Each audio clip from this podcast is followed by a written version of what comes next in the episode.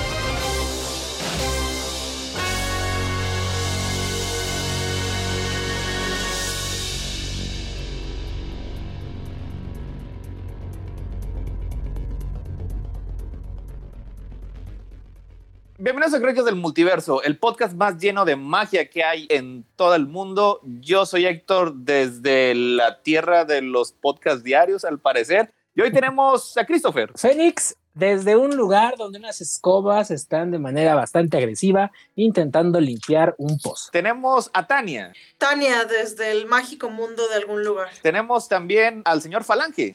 Julio López, desde ¿Otra vez nos van a tocar barcos y cráquenes o eso ya se acabó? Eso todavía, todavía falta para que sigue. Todavía no regresa. Todavía no. Que... Así bueno, pues, eh, pues estamos, estamos eh, Julio López desde esa parte en la que ni Disney sabía qué, qué películas tocaban. Lo averiguaremos con él conforme avancemos. Y tenemos, y tenemos también a Edith. Pues sí, al parecer, este, ya, ya sea, ya, no sé, mi internet está loco, pero bueno, Edith determinando si ese es un conejo, un error de procesador o simplemente le puse mucho alcohol al ponche porque... Al té. al té.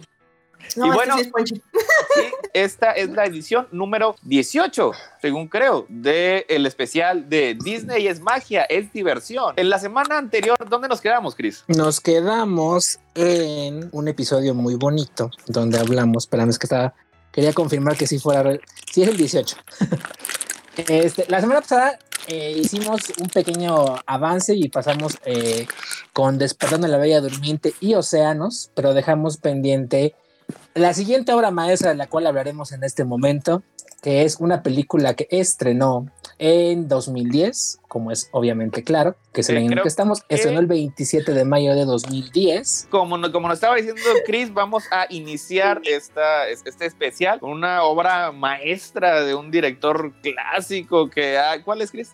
Hablamos de Alice en el País de las Maravillas, Alice in Wonderland, que se estrenó el 5 de marzo de 2010, dirigida por el maestro Tim Burton, basada con un guion de la maestra Linda Wilberton y con Johnny Depp, Anne Hathaway, Elena Bonham Carter, Crispin Glover, Matt Lucas y Mia Wasikowska, junto con las voces del maestro Alan Rickman, que paz descanse, Stephen Fry, Michael Sheen y Timothy Spall ligeramente inspirada en las novelas de Lewis Carroll, Las aventuras de Alicia en el País de las Maravillas y A través del espejo, y de la película Disney del mismo nombre de 1951.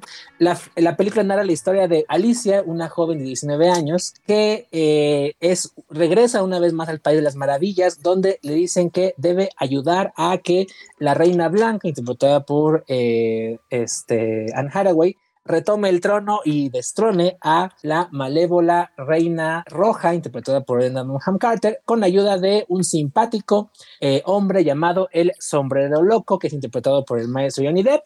Ella es la única que puede matar al temible Jabberwocky, es una especie de dragón que es controlado por la Reina Roja que aterroriza a los habitantes de Underland, que es el verdadero nombre de Wonderland. Y en esa situación, Alicia pelea en contra de la Reina Roja para proteger al mundo.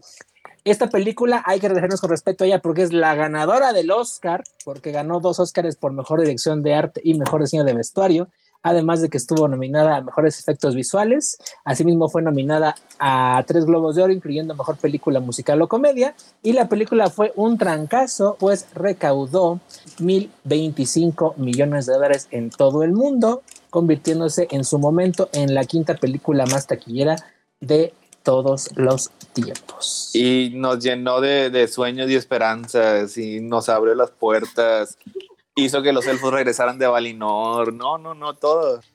Puras cosas bonitas. ¿Qué tienen? ¿Qué recuerdan de bonito y qué nos tienen que decir de esta joya del maestro Tim Burton? Primero que nada, que la sigo... verdad es que ahorita. Denme chance, denme chance, denme chance. Adelante, adelante. O sea, es un veneno que llevo atorado. Adelante, como, Donald. Como 20 años, o sea. ¿Cómo le hace? O sea, pues ya sé que fue de hace 10 años, pero en general ha sido mis problemas con Tim Burton. ¿Por qué Tim Burton sigue obteniendo trabajo? O sea, yo no entiendo. Yo, yo no entiendo por qué Tim Burton simplemente no le dicen, toma Tim, toma 20, toma tus 100 millones de dólares y se haz tus cosas maravillosas que tienes en tu cabeza. ¿Por qué le siguen dando franquicias establecidas cuando claramente Tim Burton no le importa bajo ningún concepto hacer algo siquiera similar al nombre de lo que está haciendo? Aquí hay una razón. Se supone que le iba, originalmente él quería Maléfica y se lo habían ofrecido si no me acuerdo qué película tenía éxito. Y la película en cuestión tuvo éxito comercial y por lo tanto le iban a dar Maléfica, pero luego fue de, oye, pero tenemos a Alicia. Y él dijo, ah, no, pues prefiero a Alicia. Entonces Maléfica se fue al, al equipo que resultó y Alicia se lo quedó él y así fue a lo que llegamos. Pero sigo sin entender por qué quien sea quiere darle una franquicia establecida. Ese es el punto. Porque hubo un tiempo que hacía dinero. Ah, ah, este, creo que ahorita, Y, y esta ahorita película hizo mucho dinero, como dijimos. O sea, a ¿Cuán- final de ¿Cuántas cuentas, razones dijo Chris? ¿Cuántas razones le dieron? Como 1200, 1200 razones. 1200 millones. 1025 millones. Ay. Mil- Mil- 1025 mil 25 razones para seguirle ¿Qué dando una franquicia. o fue sea. la que le dio, eh, la, la que, la que le dio, le abrió las puertas a este guion? No me puedo acordar. Pee Wee Herman, La Gran Aventura. Hace no, tantos no fue años. Herman, Sí fue, una- es- esa fue, esa fue la primera, esa fue la primera, la que lo llevó a ser contratado por estudios y gracias a esa fue que lo, lo contrataron Warner Bros. para hacer Batman. No, pero, Fue- o sea, hubo, hubo una película en específico que Disney le prometió que si hacía esa película y la hacía Ah. exitosa, le, le iban a dar el guion de, le iban a dar Maléfica porque él quería Maléfica. Yo lo que estoy leyendo aquí es que él firmó con Disney para hacer esta y lo que eventualmente fue su remake de Frankenweenie. Y que según el propio Burton, él, dirigió- él desarrolló esta historia de Alicia porque nunca tuvo eh, un lazo emocional con el libro original. No, de veras. Sí, de hecho él decía, es que yo no leo libros, mis influencias son más bien visuales y tampoco... Dice respecto a versiones eso". anteriores, el maestro dijo que siempre es una chica caminando de un mundo loco, de un personaje loco a otro personaje, y nunca sentí ninguna conexión emocional real con, con, con ella. Pues, Su es- objetivo fue darle a la película y a la historia un marco emocional y un, y- y- de una, y un, y un- y un fundamento emocional para hacer a Alicia más que una historia eh, en lugar de una serie de eventos inconexos. es Y básicamente eso lo mismo que pasó con, por lo que no entiende Alicia. es básicamente lo que pasó con Batman. O sea, no tenía mucho interés en Batman, no había leído un cómic de Batman. Nada más hasta cierto punto este, eh, resultó un poco resonante porque pues eh, tiene ciertas cosas que, que van con el estilo de Tim Burton. Digo, porque Tim Burton pues es, es, es un... Este, Sigue, mira, en este punto, eh, en este punto de su, en este punto de su carrera, la, la adaptación más fiel es Mars Attack. Eso lo dice todo. Pero porque Mars Attack está basado en una serie de tarjetas, o sea, no, no era... O sea, no hay nada aquí, no, o sea, no, no, hay- no es como si hubiera, un, tuviera una historia No, es que, ese- que, es que con no, orgullo dirá que no le importa. Es que ese es todo el punto. O sea, de hecho, las tarjetas sí contaban una historia, pero todo el punto es que lo único que quería era traducir literalmente todas esas matanzas y las tradujo, y tradujo las 55 tarjetas así tal cual al o sea, este es visual, visual, visual, visual. Bueno, la de, la de Charlie y la fábrica de chocolates hasta que empiezan sus propios timburnoteadas, pero bueno, el punto es de que... A mí sí me gusta Charlie. A mí también, pero el punto Bueno, pero ya... no, la verdad Charlie es, es bien creepy, o sea, porque es Michael Jackson, o sea... sí, pues sí, pero, pero no, pero Charlie, eso es Charlie. Hubo, un intento de transliterar, o sea, de, de agarrar el libro y hacer algo específicamente con el libro en lugar de, ay, voy a hacer lo que se me pega la gana. Bueno, el punto y, digo, sé que creo que Chris quería eh, ya alejarse un poco de tanto odio, digo, creo. y la verdad es que cuando de yo... hablar del maestro y nos centremos en la joya que nos regaló. Es, que, eso, es que eso pues, iba, o sea, el pecado mortal. no llegaste. El pecado mortal que tiene con Alicia es básicamente primero, eh, este, eh, eh, primero inferir que la mujer está loca y segundo que básicamente el mundo de, Wonderland tiene reglas. Ese es el pecado mortal sobre, el, sobre Wonderland. No puede tener reglas. creo que, por ejemplo, o sea, cuando yo la vi no me disgustó nada. De hecho, sí la disfruté mucho. No había leído el libro yo de Alicia y obviamente pues sabes de qué se trata o más o menos la idea porque pues este contexto cultural. Eh, y sí entiendo ya, ya después, unos años después que leí el libro, entendí por qué a mucha gente no le gustó, que es justamente lo que ustedes están diciendo, una estructura en un libro que no lleva estructura, que un poco también es por lo que a mí me molesta Tim Burton, porque pasa como esta persona que es súper imaginativa y súper increíble y etc. Cuando realmente, o sea, sí lo es, pero en una estructura, o sea, no, realmente no se puede virar ni hacer cosas locas porque no está en su naturaleza, que creo que es lo que pasa con Alicia.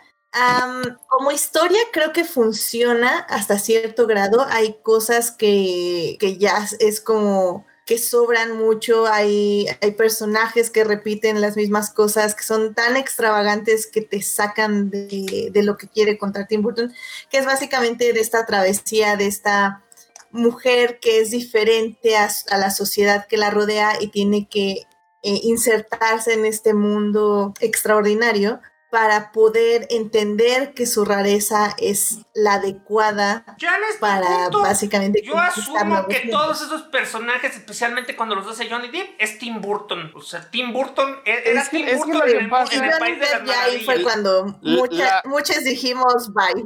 La, rareza la rareza de Tim Burton es bien blanda es bien white bread no es tan raro tan es, tan especial como él pensaría pero él se lo cree es un pero haz películas sobre eh, él. o sea, es eso. O sea, sí tiene, sí tiene un estilo. Y es adolescentosa. Por eso tiene tantos fans. Porque toda, toda su estética que viene manejando desde Edward Scissorhands y desde Jack hasta la fecha la porque a la gente le gusta esta idea de eh, adolescentosa, de sentirse edgy cuando realmente no lo eres.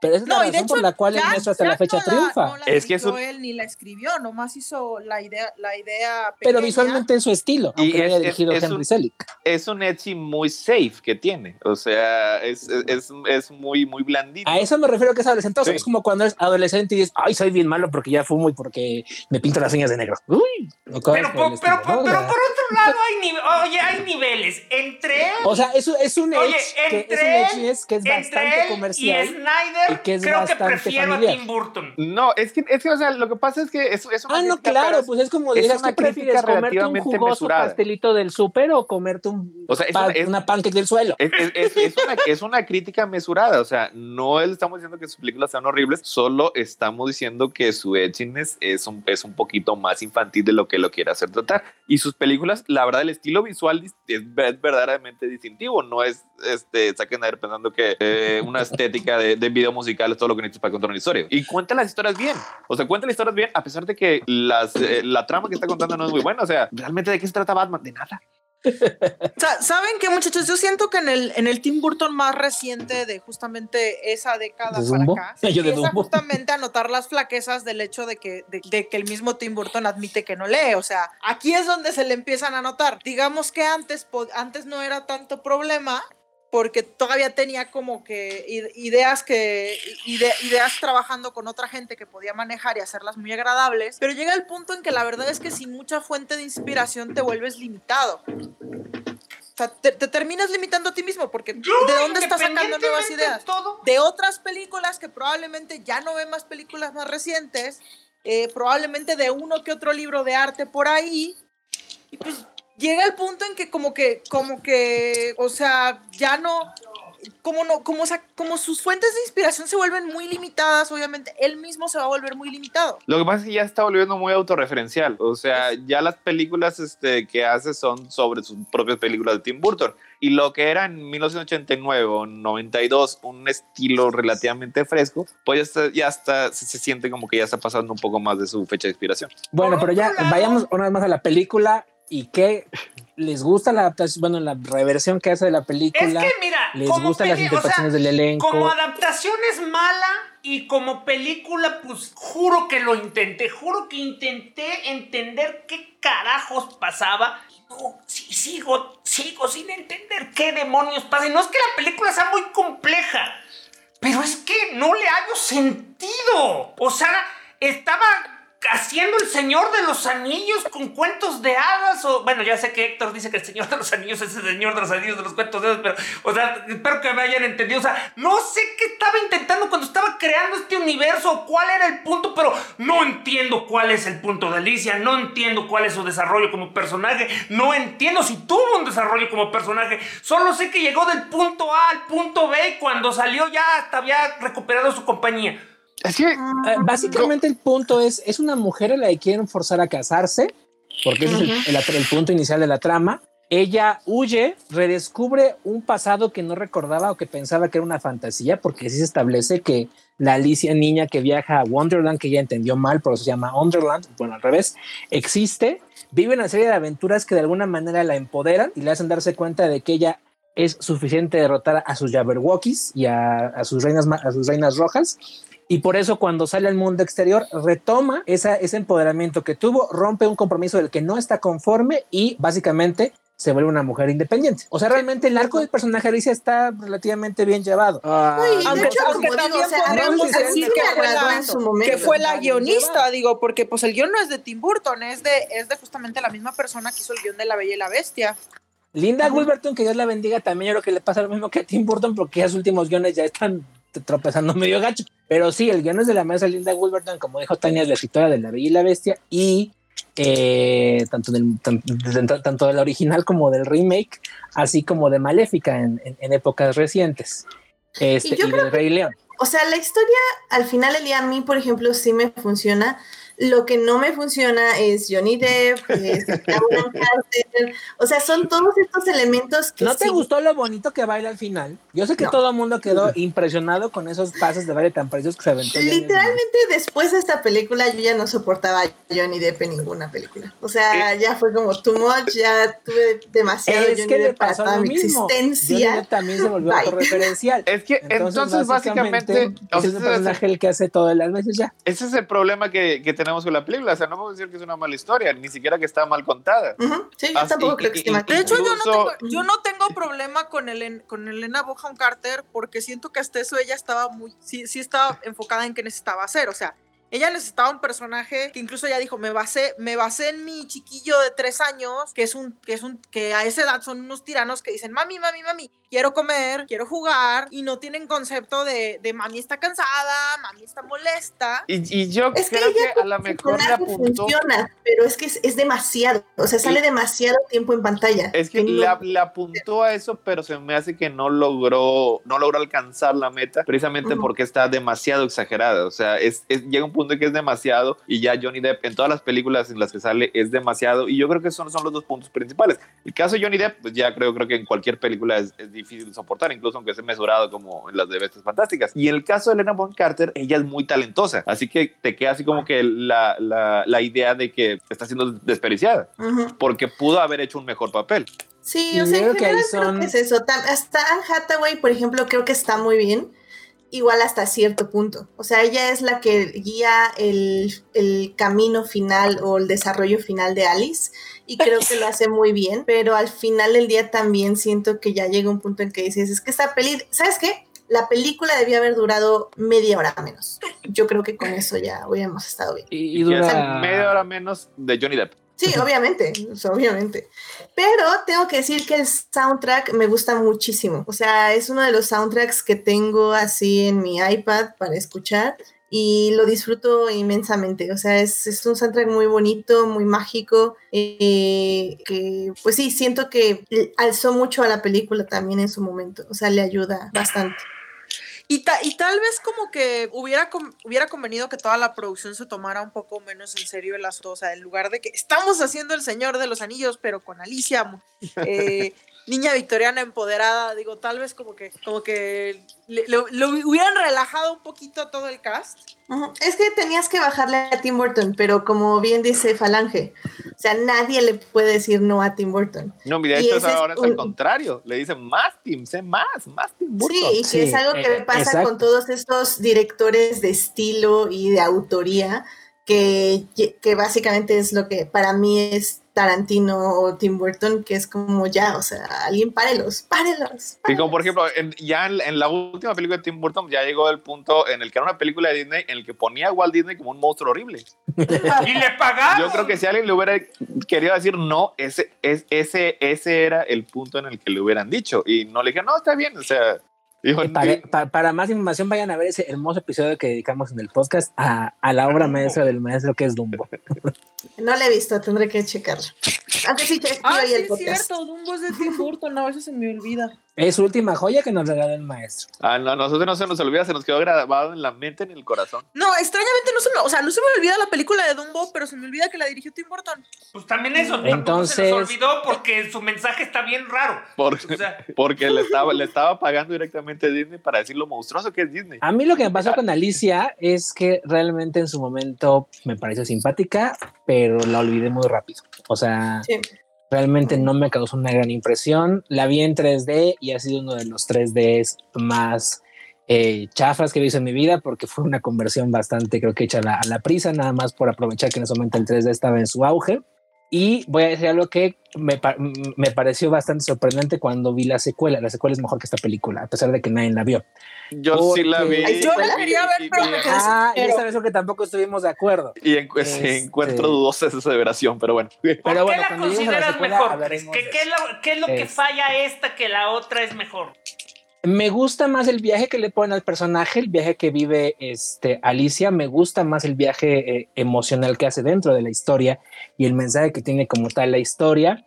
Y creo que algo que no me gusta de la, de de Alicia de, Tim Burton es que aunque tiene un mundo bastante colorido y bastante creativo, tiene ese tinte oscuro que es propio del director y que hace que todo se vea más eh, brumoso, más oscuro simplemente la manera en la que pone a, la oruga, a este Absolen, a Chesai, son como, como oscurecidas, pues como que le bajan al tinte eh, de color varios eh, niveles para que sea más oscuro, que hace lo que no pasa en True the Looking Gas. True the Looking Gas no tiene esa ambición de ser este, colorida a la vez que oscura, entonces creo que eso le queda mejor.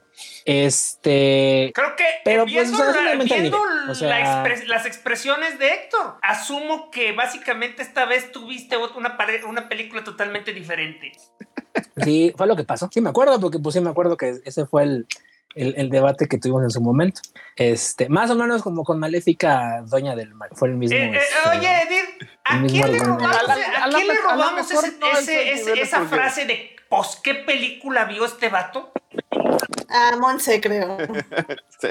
Aunque digo, creo que también algo que pasa es que la, la, Alicia de Tim Burton se va también de como no está la reina legítima, eh, todo, el, todo el, mundo se ve más muteado y cuando regresa la reina legítima hasta se cura la naturaleza. Ándale, eso sí podría ser pero bueno. digo, ok, eh, es un punto muy común, pero por otra parte es así como que, ay, pero pues yo quería ver a Alicia, o sea, no, no, quería ver otra película en color muteado porque, porque Mufasa se murió y Scar está en el trono, o sea. Y la que sigue, oigan, y la que sigue fue una adaptación igual de chafa, y además, pero esta no fue un éxito. Pero, bueno, dejemos a la ganadora del Oscar, Alicia en el País Maravillas. ¿Qué, qué, Oscar, ganó? Dirección de arte y diseño de vestuario. entonces es la el, está bonito, está muy bonito. Y estuvo nominada a mejores efectos visuales, pero perdió contra Inception. Entonces es la doble ganadora del Oscar. La doble ganadora del Oscar. Alicia en el País de las Maravillas. Alicia en el País de las Maravillas. Y tan, tan, tan, mal que la, tan mal que la tratamos. ¿Cuál es la, ¿cuál es la siguiente? Compré, compré un póster de esa película, no porque amara esa película, sino porque se me hizo, se me hizo bonito como que las imágenes del póster. No, y todo el mundo se ha disfrazado de, de, ese sombrero loco ah, cada Halloween. el sombrero del sombrero loco. Ahí está, pues, todo, yo me acuerdo que todo el mundo en 2011, 2012 hasta 2013 se disfrazaba de ese Mad Hatter porque pues tiene mucho estilo. Pero bueno, la siguiente película es otra joya, pero esta ocasión cortesía del maestro Jerry Bruckheimer. Me refiero obviamente a este Prince of Persia, The Sands of Time, El Príncipe de Persia, Las Arenas del Tiempo, dirigida por el maestro Mike Newell escrita por Jordan Mechner, Boaz Jaquín, Doug Miró y Carlo Bernard, producida por el maestro Jerry Bruckheimer y estilizada por Jake Gyllenhaal, eh, Gemma Arterton, Ben Kingsley, eh, Toby Kebbell y Alfred Molina.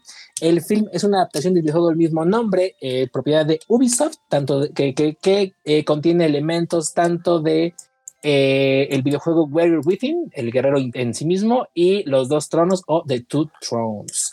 ¿De qué trata El Príncipe de Persia? Las arenas del tiempo. Y la película narra que un príncipe interpretado por Jake Gyllenhaal que se llama eh, Dastan y su princesa que se llama Tamina eh, enfrentan las fuerzas del mal para proteger una daga antigua que retrocede el tiempo y permite que su dueño conquiste el mundo. Nada, nada más quiero hacer una mención porque por andarla traduciendo de golpe de la Wikipedia este, se comió un par de letras críticas. La película está basada básicamente en las arenas del tiempo y solo tiene elementos muy pequeños del guerrero, del guerrero interior ah, y, y, este, y los dos tronos, porque forman una trilogía. Dicho esto, nada más. La razón. O sea, me voy a, nada más me voy a arrancar el curita lo más rápido posible. O sea, los. Ya Héctor sacó su, su gorro de. Me, vi, me, vi, bien lento, debió haberlo traído desde el principio. Me vi... Si están en YouTube viéndonos o vayan a buscar. Yo siempre, siempre, traigo, traigo mis props. Héctor trae su, eh, su sombrero del sombrero loco. Igualito ah, pero es el modelo clásico. Igualito al que usa Tim Burton en la película. Digo, este, este Johnny el, que, el, que, el, que, el que usa Tim Burton. No, pero ese es más bien el modelo de la, el modelo de la película animada, ¿no? No, es no. no, es, el, es, el, que, es el que trae Johnny Depp.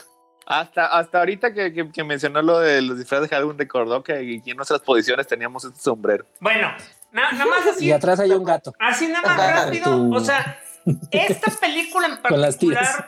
no, es cierto, mira, de verdad. Eh, esta, película en particular llevaba un este. Ahora sí que un estigma que nadie se ha podido quitar. Eh, yo creo que solo Detective Pikachu y Sonic han logrado de manera no. con la barra muy, muy baja. Este. No es posible hacer buenas películas de videojuegos por una sencilla razón. Los videojuegos están diseñados para ser una experiencia interactiva. Cuando se han vuelto o sea, de hecho, el Príncipe de Persia originalmente fue uno de los juegos más avanzados de su época, por ahí de finales de los 80 Este. Eh, porque incorporaba eh, animación rotoscopiada para que se viera bien natural cómo se movía el personaje. Pero nada más eso es, tengo un príncipe, debe enfrentarse a un visir maligno, rescata a una princesa.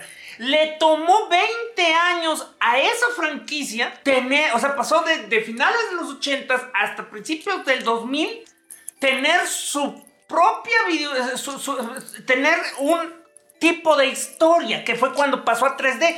Pero las historias de los videojuegos son como pequeñas películas, o en el caso de las que hace Kojima, películas de 50 horas. O sea, y tienes siempre ese dilema, ¿qué hago? ¿Adapto la historia exactamente igual como la presentó el videojuego y entonces básicamente eh, no hay nada nuevo para la gente que ya vio el videojuego? ¿O trato de crear con los parches que tengo esta historia? Y efectivamente eso es lo que hacen una vez más. Toman parches de historias y, y te presentan que un príncipe con su padre y su hermano intentaron apoderarse de otro reino pero fíjate que fueron engañados. O sea, ellos solo eran, ellos solo eran este, los, este, los, ¿cómo se llaman? Los, los peones. Los guardianes de una reliquia muy poderosa. No, ellos, ellos como invasores eran los peones de un visir malo que, que, quería todo el poder de las arenas del tiempo.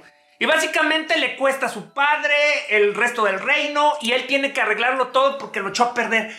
Esa es la historia del videojuego. Y la película dijo, pues sí está padre y eso de que puede viajar en el tiempo cada vez que lo matan está chido, pero no lo vamos a poner. Y luego se ah, Yo solo me acuerdo que la película más o menos me entretuvo la mayor parte. Oye, vimos el príncipe de Persia, Sí, sí, vimos el príncipe de Persia. Y nada más para acabarle, si le sumas que, además como Ahí siempre... Fue... Nada más hay una. sí, solo hay una, solo hay una, porque no ganó lo suficiente como para hacer trilogía. A pesar que estoy viendo que no le fue tan mal, 336 este, millones de presupuesto de 150. Lo que, lo que, tienes que entender para ese momento, Falange, es que para ese momento el maestro Jerry Bruckenheimer, primera, te pedía 100 y acababa gastando 150 el cabrón, o sea que ya se empezaba a pasar en los presupuestos. Y luego, eso es lo que costó la película. Faltó lo que además Disney le invirtió en eh, campañas de publicidad. Y, además batallaron mucho para encontrar un verdadero actor perse como Jake Gyllenhaal. Eh, el, maestro aparte luego tenía, bueno, eh, el maestro aparte luego tenía problemas porque este, pues les decía, no, esta película va a ser bien fregona y métanle arañas gigantes y métanle relojes inmensos y metan tarántulas. Y el presupuesto sí iba y sí iba y sí iba y sí Oye, y, ahora que, y ahora que una película de mil millones como piratas, pues va, pero pues cuesta 150 y recaba 336 pues estoy seguro que si ganó 5 dólares fue demasiado. Porque Oye, y ahora que lo estoy pensando, ya que lo, ya que lo ofreces así, y me imagino que además lo que costó los de pagar los derechos a Ubisoft y de. Ah, también, pues sí. Además, este fue un proyecto eh, eh, pet de él, porque él fue el que fue a buscar a Ubisoft y le dijo: ¿Cuánto los derechos de tu videojuego? Y negoció y cosas por el estilo. Entonces, este de hecho, el guion es de Jordan Mechner, parte del guion, o la historia por lo menos que él es creador del videojuego. Él fue el creador del videojuego. O, sea, es que... Entonces la historia vino de su bella mente. O sea, eh, él habrá sido un adolescente en los 80 jugando en su Commodore 64 o IBM, el príncipe de Persia. Brockenheimer tiene 77 años. Entonces vio a sus hijos jugar eso sus hijos, porque se enamoró del príncipe de Persia. ¿Cenamos? Pues creo que más bien le, gustan como que las ideas grandes, ¿no? O sea, yo creo. Como que las cosas muy espectaculares. Probablemente. O bueno, o a lo mejor, bueno, recuerda que en los 80 de hecho los videojuegos eran para adultos, a lo mejor este e, era lo que jugaba cuando estaba escribiendo sus guiones en su computadora. Me suena, me suena más que estaba buscando algo para adaptar en lo que pudiera irse a lo grande. Pero es que, como te digo, hasta, hasta, hasta el escritor de la película es el creador del juego. Y pues sí, entonces, este... Es mala película, oye, de Persia. Eh, eh, no es mala película per se, pero es una película que tiene muchos elementos de otras películas de Disney donde tenía cosas que pudieron haber sido una gran película, se les fue el rollo bien feo y al final no, ni son malas ni buenas, no destacan particularmente nada. O sea, ni siquiera, ni siquiera son de esas que son malas, tan malas que las recuerdas. O sea, no son memorables. No, o sea, te digo, a mí lo que, a mí lo que esta película me enseñó es el significado eh, fílmico de lo que es un Deus Ex Máquina, porque es el final.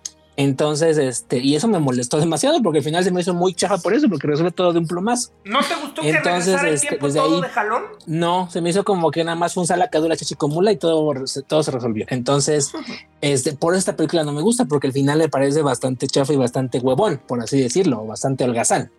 Entonces, este, pues ya, ¿qué les digo? O sea, la película no hizo, la, película no hizo suficiente énfasis en que las arenas del tiempo estaban desperdigadas. No me quieras justificar viendo la película, Falange, no me gustó, punto.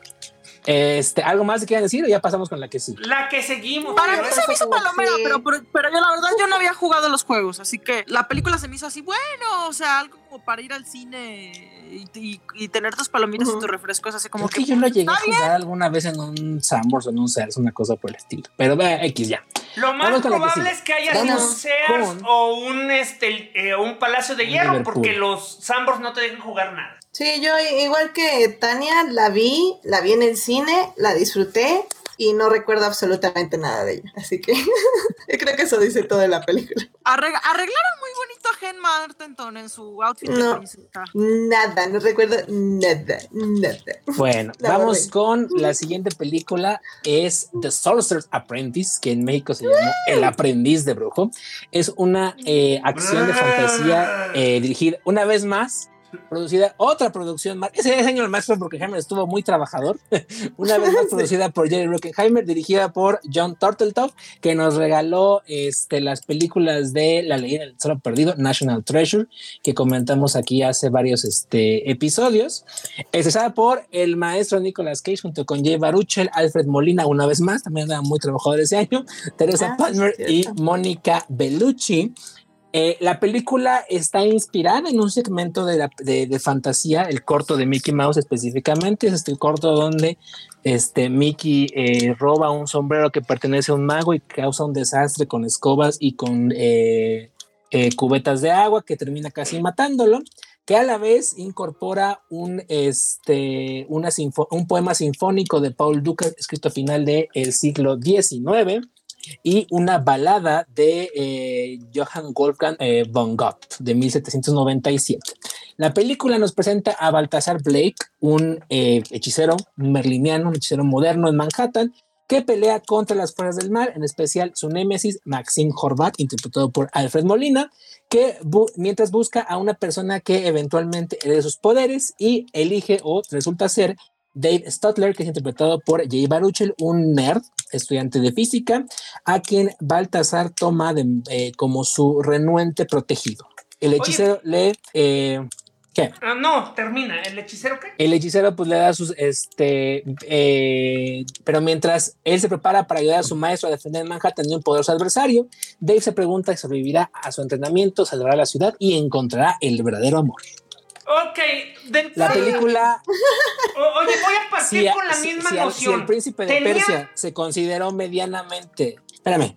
Si el príncipe de Persia se consideró medianamente un éxito, este le fue peor. Recaudó 215 millones sobre otro presupuesto de otros 150 millones de dólares y tuvo un sólido 40% en los tomates, donde dice que aunque tiene un cast agradable y montones de CGI, tiene eh, para todos pero los menos demandantes eh, espectadores. Eh, es para verla en el camión. El aprendiz de, exacto. Sí, Ahora sí mientras comes en una fonda, es lo máximo. Ahora sí, desprotica todo en contra de la película. Eh, de entrada debo, pues no sé si alabarlos o decirles como este los improperios que suelta Escata, o sea, pero en cabeza de quién cabe que un corto de Mickey ahogándose con agua, eh, con, agua que trajeron escobas puede crear una película. En la misma cabeza que, te falta la cabeza que acaba de hacer todos los live action de Disney recientes.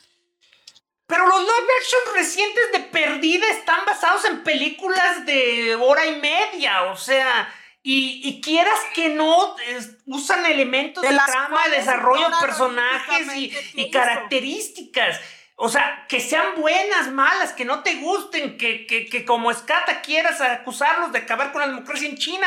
Es, ya es asunto de, la adaptación en sí, pero tiene un elemento, una razón de ser de dónde puede venir la historia.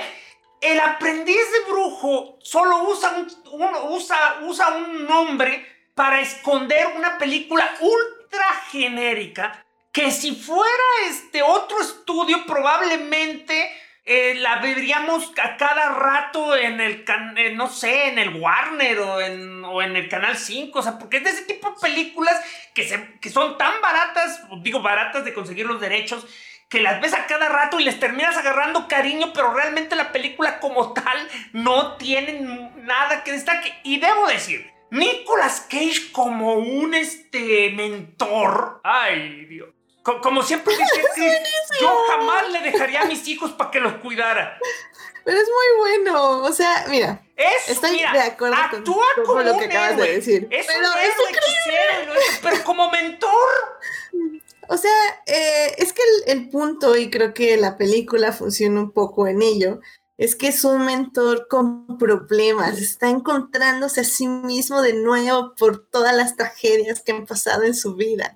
y este nuevo alumno le va a traer la luz interior que tanto le ha faltado. A ver, a ver, a ver, a ver, a ver, a ver, Edith, Edith, Edith, este Nicolas Cage, no, si, no, no, este, no, no Edward Guinness.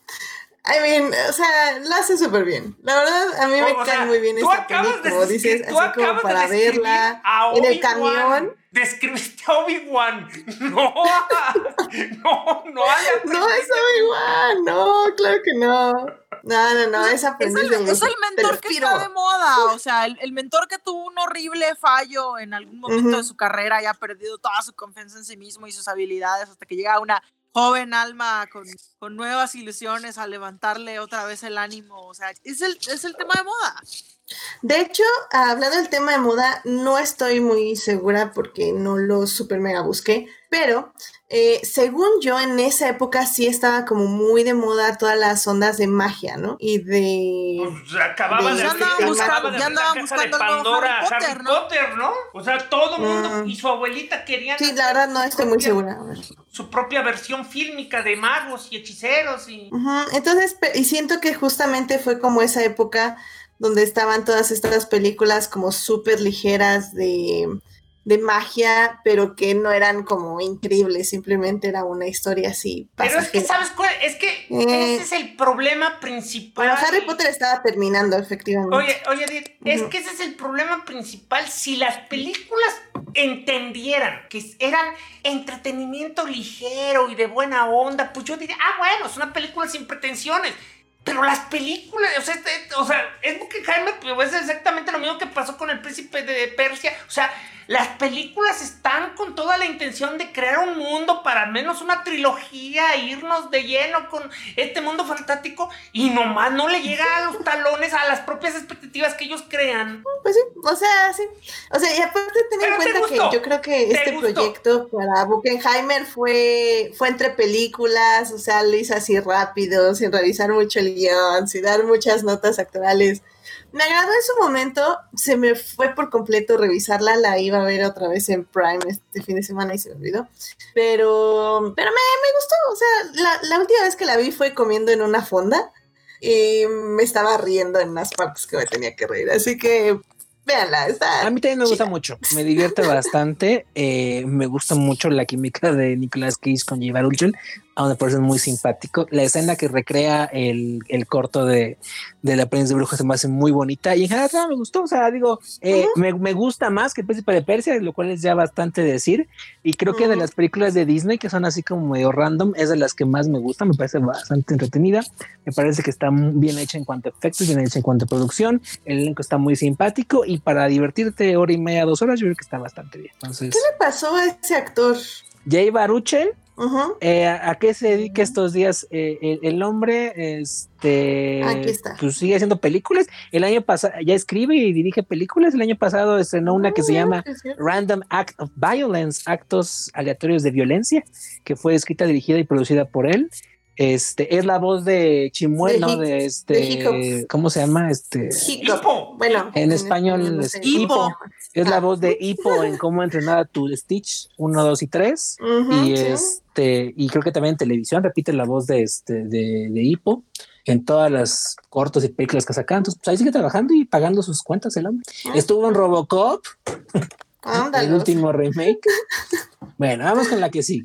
Está bien, muchas gracias. Eh, es un documental que se llama The Crimson Wing, Mystery of the Flamingos. Eh, en México se llamó, eh, en un momento les digo cómo se llamó. Ah, el Misterio de los Flamingos, nada más. ¿A poco esperabas que le este, fueran a llamar el ala escargalata? No, hombre. Es un documental de naturaleza que explora la gran reunión de flamingos que ocurre, o de flamencos, que es en español como tiene que decir correctamente el nombre de esta especie, cada año en el lago natural así como en los lagos de sal. Eh, sí, el, nombre en español de los flamingos es correcto, es flamencos. Y aquí una cosa que me enseñó mi playa porque para eso me decía que son flamingos y no llaman flamencos. Este, Eh, se estrenó en Francia en 2008, pero Estados Unidos llegó hasta eh, 2010 de manera directa video. Aquí en México que también llegó directa video. Y pues básicamente es otro documento de Disney Nature que van a encontrar en Disney Plus, donde les van a contar durante hora y media lo maravilloso que son los flamingos. Y sirva esta mención para recordar esa canción que me decía Présamo que decía somos los flamingos y somos tus amigos. Pero no sería Pero no, flamenco. la palabra correcta para referirse a ellos es flamencos. Te engañó. Pues sí, pero así, fíjate, me engañó Plaza yo creo que, pues no sé, y yo siempre les dije flamingos hasta que un día descubrí que en español el término correcto es flamenco. En, es- en, en inglés es flamingo, eh, flamingo, pero pues bueno, Y nos aplicaron un un, falso falso, amigo, como se llama. decirlo. Nos aplicaron un falso amigo. La siguiente película es un drama que se llama Secretariat. En México se llamó... eh, Secretaria. Secretariat, es que le pusieron un título. Es un drama, eh, es un drama fílmico de deportes biográfico, escrito por Mike Rich y Sheldon Turner, dirigido por Randall Wallace, basado en la novela de, bueno, perdón, la autobiografía de 1935, Secretariat, The Making of a Champion, de William Knack, que eh, nos cuenta la historia de, de Secretariat. Secretariat es el nombre del caballo que ganó el Triple Clown en 1973. Triple Diane Lane Corona. interpreta a la dueña de ajá, la Triple Corona. Diane Lane interpreta al, du- a, la, al dueño, a la dueña de Secretariat que se llama Penny Chenery, que eh, se lo lleva de los establos de su padre, Christopher Chenery, a pesar de su falta de conocimiento en las carreras de caballos. Con la ayuda de un veterano entrenador interpretado por John Malkovich, ella navega a través de un negocio dominado por los hombres, última, eh, finalmente eh, siendo la primera ganadora del Triple Corona en 25 años y un, eh, convirtiéndose en una de las más grandes corredoras de caballos de la historia. La película recaudó 60 millones sobre un presupuesto de 35 y es una que siempre me han dado ganas de ver, pero nunca he podido ver. A ver, pregunta rápida. ¿La vieron ustedes? No.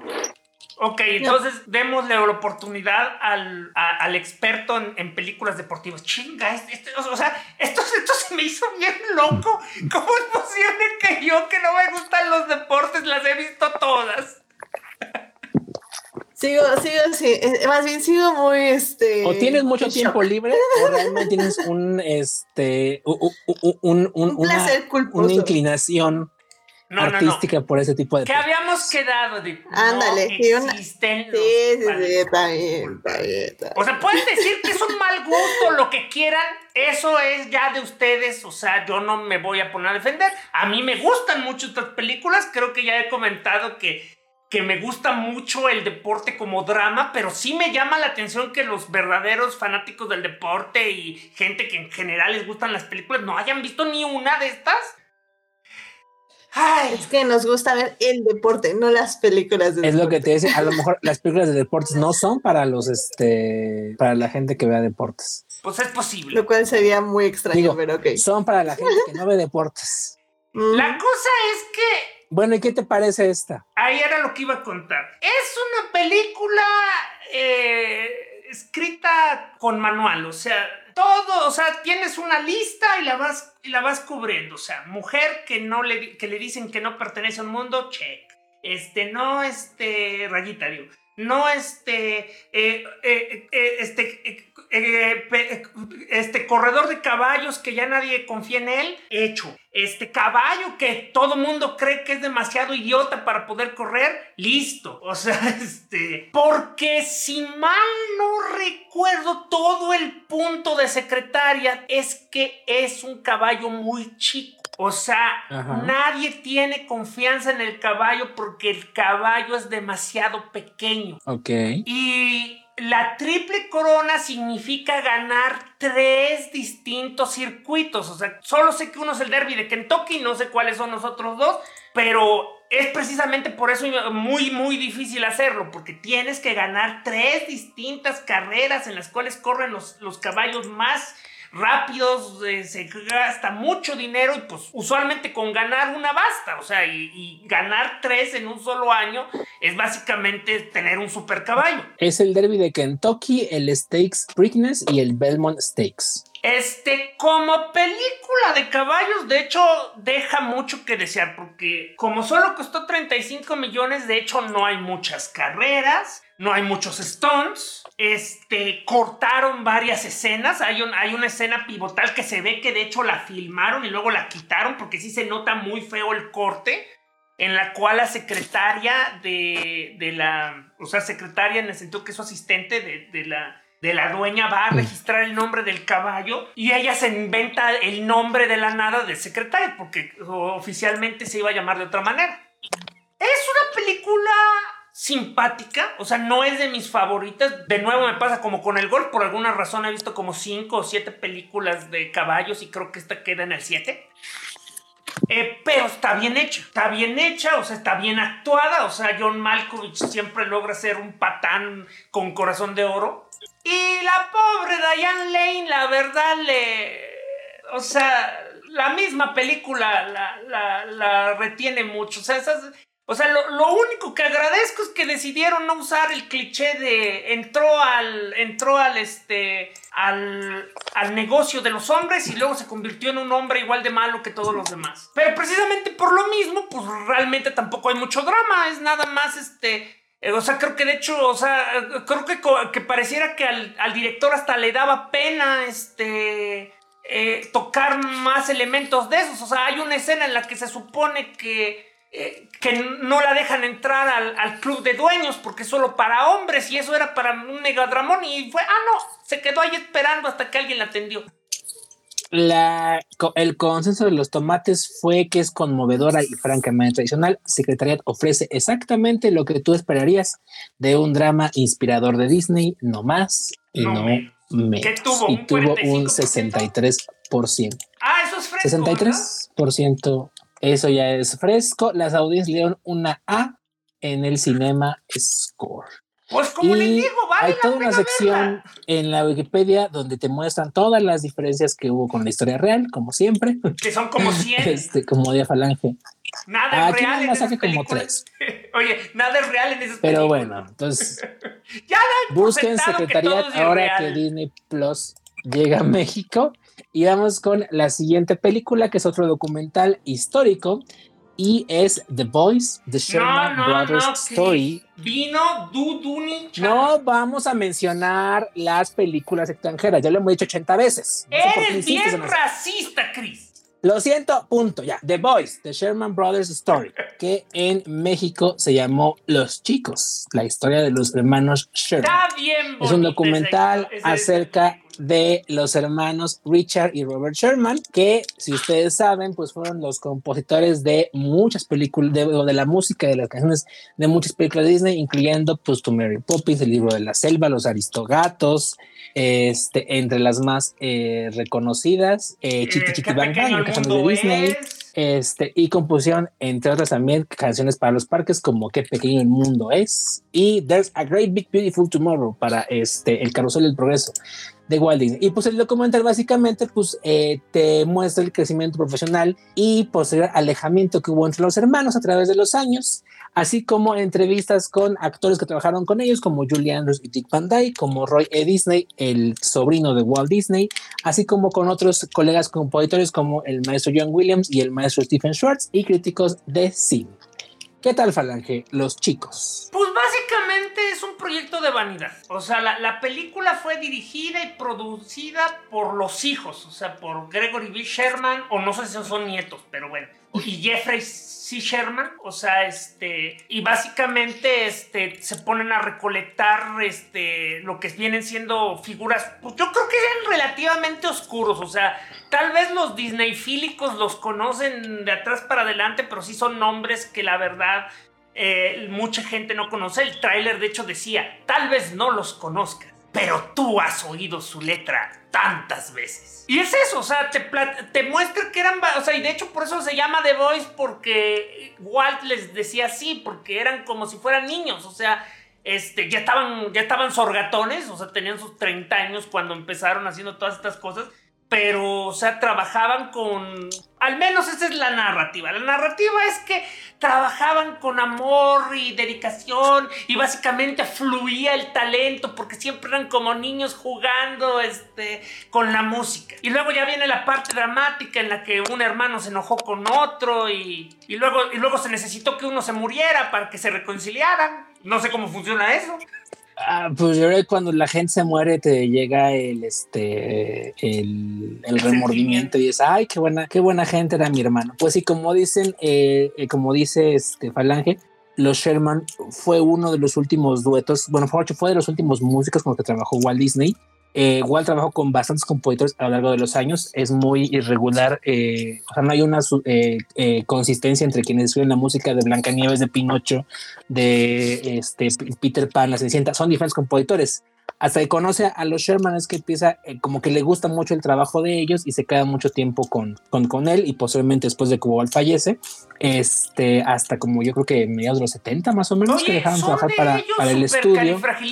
Sí, ellos escribieron todas las canciones de Mary Poppins, de Chitty Chitty Bang Bang, de El libro de la selva, excepto eh, Busca lo más vital de eh, Travesuras de una bruja, de El millonario más feliz, de La teña de Charlotte y de Los Aristogatos, así como dijiste de Qué pequeño el mundo es y There's a Great Big Beautiful Tomorrow, de este del Carrusel del Progreso. Eh, ganaron muchos Oscars a lo largo de su vida, entre ellos eh, ganaron, bueno, ganaron dos Oscars en toda su vida, eh, obviamente por mejor canción y por mejor score original por Mary Poppins y eh, coleccionaron además a lo largo de su carrera dos, cuatro, seis, ocho, ocho nominaciones más a esos premios entre los 60 y los 70 eh, y pues varios BAFTA, BMI, Golden Globes, obviamente Grammys, también, también ganaron el Grammy a Mejor Canción y a Mejor Grabación infantil por Mary Poppins y mejor eh, score para una película, también eh, el Grammy ese año. Y pues son básicamente unas leyendas de, de, la industria. Este, uno ya falleció, como dijo Falange, eh, Robert falleció en 2012, Richard sigue vivo y tiene 92 años. Hace poco él sale, lo pudimos ver al final de Christopher Robin, un encuentro inolvidable. Él sale a cantar una pequeña canción y si ustedes ven el Blu-ray de eh, eh, Saving Mr. Banks, El sueño de Walt, ahí él sale hablando mucho sobre que pues realmente P.L. Travers era una persona muy horrible de trabajar con en su momento y era bien hojaldra. Entonces, pues todavía sigue vivo el maestro este, Richard. Robert fallece hace unos años y pues conozcan la historia de, de Disney. Es realmente un documental muy bonito es un documento, son sus hijos, como son sus hijas nada más para confirmarte, Falange, son sus hijos. Y pues el legado musical de los Sherman es inmenso y qué pequeño el mundo es. Yo creo que es una de las canciones más conocidas de toda la historia. Entonces, pues ahí tienen un dato más. Ahora sí vamos con bueno para que Falange no se enoje. puede poner cínico. La película que nos saltamos. Ah, nada más para terminar, te digo. Uno se puede poner cínico y decir, ay, los, los hijos querían que conocieran a su papá. Pero la verdad sí vale la pena conocerlos porque es algo que siempre decimos, las películas son un trabajo en equipo, se hacen con cientos de personas, eh, muchos individuos ponen esto y usualmente, sobre todo antes, ahora ya hay más este, capacidad de, de que la gente sea conocida casi todas estas personas pues eran conocidas dentro de la industria, pero el público realmente no sabía quiénes eran. No, y un punto en particular que es muy importante, sobre todo en los musicales y sobre todo en los musicales de Disney, es que los compositores de la música son parte integral de cómo se crea y cómo se estructura ah, la sí, historia. Se dibuja a través El trabajo de, los compositores es va a la par de lo que hacen eh, los guionistas y lo que hacen eh, el director, porque básicamente estructuran la historia de manera que dónde van a ir las canciones, de manera que dónde se ponen las canciones y de manera de cómo se va moviendo la trama. Has stopped. Moviendo la trama. Live streaming is on. Y de cómo se va moviendo la trama para llevar a los personajes de donde empiezan a donde acaban. Entonces, el trabajo de un compositor musical es vital en, en, en cualquier película musical. Y uno no entendería Mary Poppins, que es como que su trabajo más impresionante, sin esta, eh, eh, eh, sin, sin no Sherman. Ya el último punto nada más, y que es una historia que siempre cuenta, ellos escribieron lo que al final de su vida era una de las canciones favoritas, la canción Feed the Birds, que es la de donde cuentan la historia de esta señora que alimenta a los pájaros en Mary Poppins era como las canciones favoritas de Walt. Entonces, cuando quería relajarse, cuando quería eh, despejarse un poco, le hablaba a los chicos y les pedía que tocaran la canción. Ah, como si fuera un rey. Su whisky. Oye, como si fuera un rey, vengan y tóquenme mis, mis músicos. Sí, mientras tomaba su whisky y se relajaba un viernes en la tarde. Entonces, este, pues eso siempre es como que la neta que siempre cuenta Richard que, que Walt les pedía que tocaran esa canción porque pues de alguna forma como que alimentaba su espíritu y calmaba su alma. Y ahora sí, nada más para que Falange no se enoje, la película que nos saltamos, según la Wikipedia, es una película de la India que se llama Duduni Char, que se traduce algo así como de, eh, Twos are Four, dos dos son cuatro. Es una comedia producida por una persona muy, muy famosa en la India, dirigida por un Nobel director de la India, y por un elenco de la India y que probablemente en Hotstar o en algún servicio de Disney, eh, de Disney Plus en India podrán ver. Ahora sí, la que sigue es... ¡Ay Dios! Tron Legacy, que en México se llamó Tron, el legado. Película de ciencia ficción dirigida por Joseph uh. Kosinski en su debut como director eh, de un guion escrito por Adam Horowitz y Edward Kitsis, a quien ustedes pueden recordar por haber sido los creadores y showrunners de la serie de televisión Once Upon a Time, Érase una vez, así como eh, escritores también de algunos episodios de eh, Lost en 2005. Uh. Tron Legacy es una secuela del film Tron de 1982, estelarizada por eh, Jeff eh, Bridges y Brooks Boxleiner, que repiten sus papeles como Kevin Flynn y Alan Bradley, junto con Garrett Hedlund, Olivia Wilde, James Fran, Bo Garrett y Michael Sheen. La historia sigue al hijo adulto de, uh. eh, de Flynn, Sam, que responde un mensaje de su largamente perdido padre y es transportado a un mundo de realidad llamado The Grid, donde Sam, eh, eh, su padre y el algoritmo Quorra deben tener al malévolo programa Clue de invadir el mundo real. Eh, Tron sale al final, por si se lo preguntaban. Este, la película. Spoiler. Spoiler. Ah, es una película de 10 años, ya hace mucho. Este. Y, saben que es lo peor, Tron ni es relevante para Tron, entonces tampoco se pierde gran cosa. Este. La película salió en diciembre de 2010 recaudó 410 millones de dólares sobre un costo de 150. Más o menos le fue bien, pero así que días también alcanzó para este, echar por la ventana, pues tampoco. Y lo que más recuerda a la gente es que la banda sonora de esta película fue compuesta por el dueto este, el francés de Daft Punk. Los de Ahora sí, despepiten amor, odio por Tron Legacy. Yo no la vi. Falange, qué decepción contigo. Eres el fan más irredento que conozco de Tron del 82 y nunca viste la secuela. Pues ese ha sido uno de mis pocos momentos de niño rata. O sea, digo, de abuelo rata, dije, ese no es mi Tron. Mira, yo la vi en el cine en su momento. La verdad, no me acuerdo ni de qué pasa. no me acuerdo de qué trata. O sea, ahorita me lo recordó la, la, reseña de la Wikipedia. Pero este. Pues, pues básicamente me estás dando la razón. Este, tampoco nunca he visto Tron, entonces esas serán dos este, eh, tareas pendientes cuando tengamos Disney Plus en México. Lo que sí me acuerdo es que visualmente está muy padre toda esta cuestión del mundo oscuro, donde eh, está toda esta estética, eh, pues no sé cómo llamarla, pero toda estética neón, donde los trajes están neón y pelean como escenarios de este, oscuridad y lucecitas y cosas por el estilo. Están bastante padres. Este, pero la historia, pues ves básicamente este muchacho quiere recuperar a su papá. Eh, cuando llega lo encuentra, pero hay como que un papá bueno y un papá malo, si mal a lo mejor una madre por el estilo. Y este, al final tienen que detener a Clue, este, liberan a Tron y vive feliz para siempre. Él se enamora de, este, de Olivia Wilde y la verdad no me acuerdo qué pasa después. Entonces salen, salen al mundo real este, y viven felices para siempre. ¿Te gustó? ¿A ti te gusta Tron, Héctor? A mí no me gusta ninguna de las dos Trons. Nada más para, no, no, por eso, pero la. Para que establecido. Pero, la, la, más o la odias la, la, primera Tron, como la hablamos, pues de perdido tenía este, cosas interesantes en el aspecto de los efectos visuales. O sea, sí fue bastante groundbreaking para su tiempo. En esta nueva Tron, pues yo creo que lo más este, impresionante era que le, este, le quitaron años a, a Jeff Bridges, que se vio bien horriblemente plástico. Pero más que todo, lo que tiene esta película es que como película de ciencia ficción, parece que fue escrita por alguien de que estaba a punto de encontrar algún tipo de tema interesante y, nada más no lo vio y se le fue volando.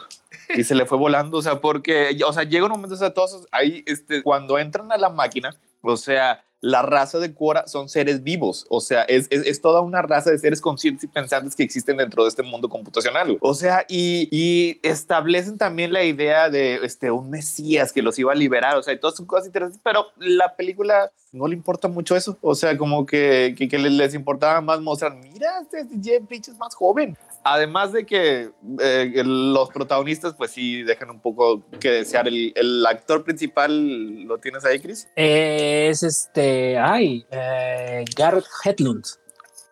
¿Qué pasó con ese muchacho? Nada. Pues es que, o sea, nada más ves la película, ¿recuerdas siquiera que existe que ese, ese, personaje algo acerca de él? No. Y de hecho, por lo que estoy buscando, ha hecho un chingo de películas, pero no lo recuerdo ni el, el, pobre, el pobre es que bueno que tiene salud el señor. O sea, ah, mira, es, el Garfio de Pan, la de 2015. espero que tenga salud porque este, presencia en la pantalla no tiene. O sea, sí es que no hay que pedirle demasiado a las películas de Trump porque, o sea, las dos tienen eso en particular. O sea, pudieron haber sido historias de ciencia ficción interesantes y nada más se convirtieron así como que en un escaparate para efectos especiales. En la primera eh, sí funcionaron, o sea, porque sí, sí eran impresionantes. Aquí, la verdad, no. O sea, a mí la verdad no me gustó. O sea, este es, es uh, una película que los personajes no están bien definidos, la trama no está bien contada, este, pero los colores son bonitos. Yo creo que por eso me pasa lo mismo que ti. O sea, realmente no recuerdo gran cosa de ella porque probablemente no está, eh, no es tan interesante realmente. Me acuerdo mucho de las escenas visuales. Un dato interesante es que Disney realmente tiene fe en esta franquicia y de hecho eh, en Shanghai Disneyland desarrolló una montaña basada en Tron, que se llama Tron eh, Grinding Light, si no me acuerdo. Este, la montaña está padrísima. Bueno, no me he subido, pero en los videos que he visto se ve padrísima. Este, y están construyendo un, este, un clon de esta montaña en, en Orlando. Entonces, si en unos dos años, yo creo más o menos, este, vayan a Orlando y podrán o vayan a Shanghai ya en este momento y súbanse a esa montaña rusa que está espectacular y realmente sí te hace sentir que estás este, entrando al mundo de Tron, pero pues realmente hubo una serie animada cortita que se llamó Tron Rising. Tiene, mucho potencial la serie, o sea, visualmente se te queda, o sea, es, es icónica, las motos de luz son icónicas, las carreras son icónicas, los trajes son icónicos, pero las historias en las dos películas les han fallado mucho y les han fallado mucho la ejecución. Y eh, actualmente está en planes una tercera parte que va a ser dirigida por Garth Davis eh, con un guion de Jesse Wigotow. Entonces esperemos a ver ahora sí que en, en el futuro cercano o mediano tiempo platicar sobre esta película sobre Tron 3. La Tron 2, Tron el legado, eh, fue nominada al Oscar por mejor edición de sonido, pero perdió entre Inception y pues tuvo también algunos meses por ahí. Ah, como les dije, en Box Office recaudó 410 millones sobre un presupuesto 150. Le fue mejor que al aprendiz de brujo, pero también fue un proyecto relativamente caro para lo que, lo que ingresó en taquilla. Y pues, Edith, ¿algo más quieras decir de Tron? Eh, ah. Es que. Te caíste un poquito. Me caí. ¿Qué podemos decir? Este, hay mala suerte el día de hoy. Ya no escuché el regaño de Falange, así que. Todo bien. No, no la vio, básicamente, no la vio. Entonces, no, sobre, sobre los spoilers, pero bueno, nada más iba a decir que Yo justamente la chequeé antes de entrar al podcast. Nada más para que no me ah, levanten falsos. falsos.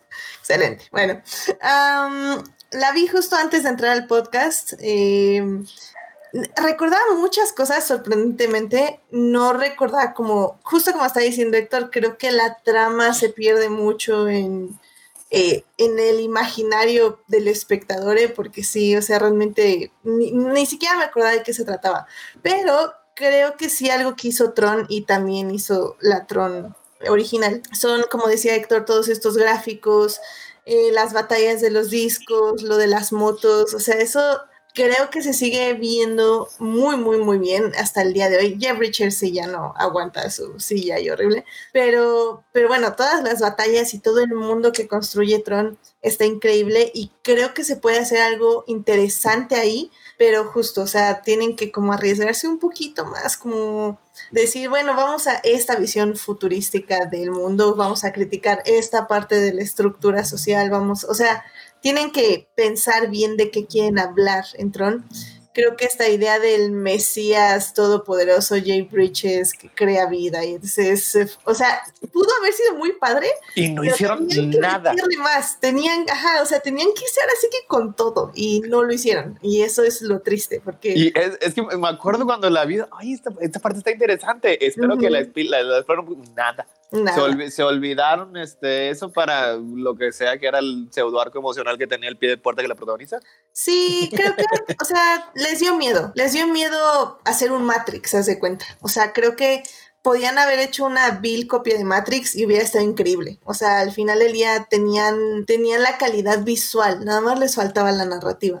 Eh, Pues sí, pues pero no esperemos que la tercera lo tome, exactamente. Eh, esperemos que la tercera pues lo tome alguien que sí quiera contar una historia, porque pues ahora sí que el diseño ya lo tienen y está increíble, o sea, hasta el día de hoy se sigue viendo muy, muy padre, o sea, eh, realmente los colores, el diseño, las, los trajes y todo esto de Dark Punk ahí tocando, la música está muy buena también. Eh, hasta me dio ganas como de bajar el soundtrack, creo que está muy interesante, si les gusta ese tipo de música porque es como electrónica rara. Pura. Ajá. Ponchis, ponchis, ponchis, ponchis. Sí, pero está padre. pum, Entonces, recomiendo que la chequen, al menos por los gráficos y por la música. Em, pero sí, sí falla un poco la pelilla al final. Y bueno, Y- Olivia Wilde no hace absolutamente nada, pero se ve fantástica como siempre. Así que Y cuando llegue Disney Plus, vean las dos, porque sí merece también su ojo la original Tron. Y es que también el personaje de Olivia Wilde también tenía potencial, pero lo, lo, Sí. lo desperdiciaron completamente para que fuera una lámpara. literal es una lámpara hermosa y no hace nada. Es una lámpara. Ilumina literal la habitación. Y ya nomás como chisme, quien va a dirigir Tron 3 es Ujú. Garth Davis, a quien recordamos porque dirigió Lion, que eh, estuvo nominada a seis Oscars en 2017, incluyendo Mejor Película. Y este y dirigió María Magdalena en 2018. Yo pensé que Ah. María la del barrio. Dije, acá. Lion es con Dev Patel, con Rooney Dev Mara, Patel. David Wenham y Nicole Kidman. Y es un drama biográfico. Y María Magdalena, pues es la historia de María Magdalena. Este, con Rooney Mara, Joaquín Phoenix, Chiwetel Ejiofor y Tahar Rahim. Ay, también que llevas hasta la segunda línea. Pues, ¿qué quieres? Él, Ah, la de él dirigió a Don Refris. Eh, creo que es una- un director que va muy a lo dramático eh, y a muy a lo lacrimógeno. Entonces, mm, pues a ver, ya veremos. Lion no está mala, por cierto. Sí la vi. No está buena, pero no está mala. Pues salió nominada al Oscar, es algo de significar. Bueno, Sí, es, es de las complacientes. O sea, es la que puedes ver en familia y todos pueden llorar y abrazarse al final de la película. Entonces, por eso estuvo nominada al Oscar. Ok. Y ya nada más para quitarnos la curiosidad, eh, el guionista Jesse Guigotu, eh, para que sepamos qué ha hecho en su vida, ha sido el, el escritor de... Ay Dios, pues nada conocido, pero bueno. No, pues está bueno. Eh, dirigió una película que se llama The Prince. Quién sabe dónde lo sacaron, pero bueno. Ya, vamos con la que sigue. La que sigue, para que Falange no nos regañe. de No, no, no, no, no, pero voy a aclarar por Wikipedia. qué. Voy a aclarar porque para que no crean que Chris está siendo magnánimo o que me o que me o que me o que me, o que me quiere o que esto. Lo que pasa es de que ya no queda tiempo para hablar de Piratas del Caribe. Pero todavía queda suficiente tiempo para quemar el programa. Así que para rellenar, va a aprovechar que hay ¿Y qué? tres Nos producciones podemos saltar y no como queramos. No, no vamos a hablar de ellas, olvídalo. Prefiero hablar de dejar a la mitad Piratas del Caribe. Se estrenó tre- una película eh, hindú, bueno, de la India que se llama Anaganaga o Derdu, una secuela de la película alemana de la brujita Lily que se llama The Journey to Mandolan y otra que se llama una otra película hindú que se llama Sokomon. Igual vayan a buscar a Disney Plus Socomón está Alemania, interesante Disney nada más Plus por India. el concepto que es una película de superhéroes. Padrísima. Luego hacemos un especial de películas hindús cuando quieras. Vamos con la que sigue. Se llama Prom. Que No, en México se llamó fin de curso. No, ah, sí, cierto, perdón. Vamos con African Cats, que en México se llamó Felinos de África. Qué buen título. Es un documental más de Disney Nature acerca de una familia de chitas y una familia de leones que tratan de sobrevivir la sabana africana. Dirigida por Alastair Fothergill y Kate Scully. La película se estrenó el 22 de abril de 2011, el Día de la Tierra en Estados Unidos. La película es narrada por Samuel L. Jackson en Estados Unidos y por Patrick Stewart en el Reino Unido. Y pues básicamente lo que van a ver es a esta familia de chitas, que la, protagonista principal es la mamá chita con sus chititas y este, esta familia de leones, igual es la mamá león con sus leoncitos, intentando sobrevivir a eh, pues las dificultades de, eh, de la planicie de la sabana africana. Esta la he visto, es muy bonita, creo que es de las que más me gusta Disney Nature. No sé si porque son gatos o porque este, son muy simpáticos los leones y son muy simpáticos los, este, las chitas. Este, está muy padre. Como Disney Nature, lo que van a ver es hora y media de animales sufriendo las inclemencias de la vida. Intentan ponerle algunas notas alegres a, a, lo que les pasa. Este, creo que se muere una bebé chita, una cosa por el estilo. O hay, ah, Ay, ah, no, no. creo que hay, creo que hay una leona mala o una chita mala y quiere este, atacar a la mamá y cosas por el estilo. Entonces, este, pues siempre hay sufrimiento y siempre hay dolor en las películas, pero está bastante matizado, está bastante este, eh, suavizado para que no sea traumático para los niños. Y está padre. Ah, yo sí la recomiendo. Creo que es la Disney que más me gusta. Este, Cuando porque pues, los felinos son más, muy eh. Esta, esta duda, Chris. Cuando llegue Disney más, ¿tú sí recomendarías chutarse las películas de Disney Nature? O sea, las que no has visto, las intentarás ver. Oye, eh, es que no has visto cómo se ven en alta definición. Estás de cuenta que, es que estás, que estás viendo el planeta Tierra en, to, en, toda su, en, en, todo su esplendor. Estas sí están, se las busqué las, las, cuando hablamos de Disney Nature la semana pasada. También están ahí los gatos africanos. Tiene una sección, yo creo, incluso, ¿no? De puro Disney Nature, el Disney Plus. No estoy seguro si tengo una sección aparte, pero cuando, si cuando busqué la de los océanos, ahí, ahí aparecían las demás. Este, más o menos sí era lo que había dicho la, el episodio pasado, en el que intentaron hacer como que una por año. A lo mejor no les duró este, el gusto tanto, pero sí hay uno, unos seis o siete documentales y ahí están ahí los, los, gatos africanos. Es que no me faltan muchas realmente, porque, o sea, de las, de, de las que me faltan, por ejemplo, nunca vi la de, de, una que llegó de esta video en Estados Unidos y aquí en México que se llama Wings of Life, Alas de Vida, que es un documental sobre las mariposas y sobre los este, insectos, pero pues la verdad sí se me antoja verla porque, o sea, eh, en general, nunca me Esas películas de Disney Plus me gustan mucho. O sea, ver animales este, en, en la pantalla se me hace muy, muy padre. Disney Nature, perdón. Este, y, y, nunca me han decepcionado. O sea, realmente, eh, Felinos de África es una gran película y las que vienen también están muy, muy padres. Eh, ahora sí vamos con, bueno, eh, con Prom, que en México se llamó Fin de Curso. Es una comedia adolescente dirigida por Joe Nussbaum, escrita por Kathy Welch y producida por Ted Griffin y Justin Springer con un elenco de gente que pues, no es muy conocida realmente. Para muchos en secundaria, la fiesta de graduación marca el comienzo de transición de adolescente hacia adulto, por lo que se preparan y emocionan para el gran baile. Y pues básicamente lo que van a ver en esta película es a un grupo de adolescentes preparándose para su fiesta de graduación. ¿No la viste? Lidian con problemas típicos de la adolescencia. Sí, sí la vi este problemas relativamente relativamente light porque pues es el típico este chico de arqueto que se enamora de la chica fresa es el típico chico que no tiene comunicación con sus padres los típicos chavos que no saben invitar a la chica a la graduación y cosas por el estilo. Eh, esta película fue aprobada por el entonces presidente del estudio Rich Ross, que venía de ser presidente de Disney Channel, y se sintió básicamente como un intento de repetir el éxito de High School Musical eh, en una película cinematográfica, pero pues no contaba con toda una maquinaria detrás como la que en su momento tuvo High School Musical y pues la película le fue bastante flojito en taquilla. Eh, es o sea, que hubiera sido mejor como, como una, una, película directa a TV. Sí, porque realmente tiene esa calidad, esas pretensiones y esa profundidad. El problema de una película, de una comedia adolescente que tenga el sello Disney es tiene que ser relativamente blanda, relativamente suave, por así decirlo. No puede ser eh, demasiado edgy o demasiado este, intensa en las temáticas que toca. Y eso nota en la película. La película tiene eh, más clichés y más drama adolescente light que un drama adolescente real, ¿no? Por así decirlo.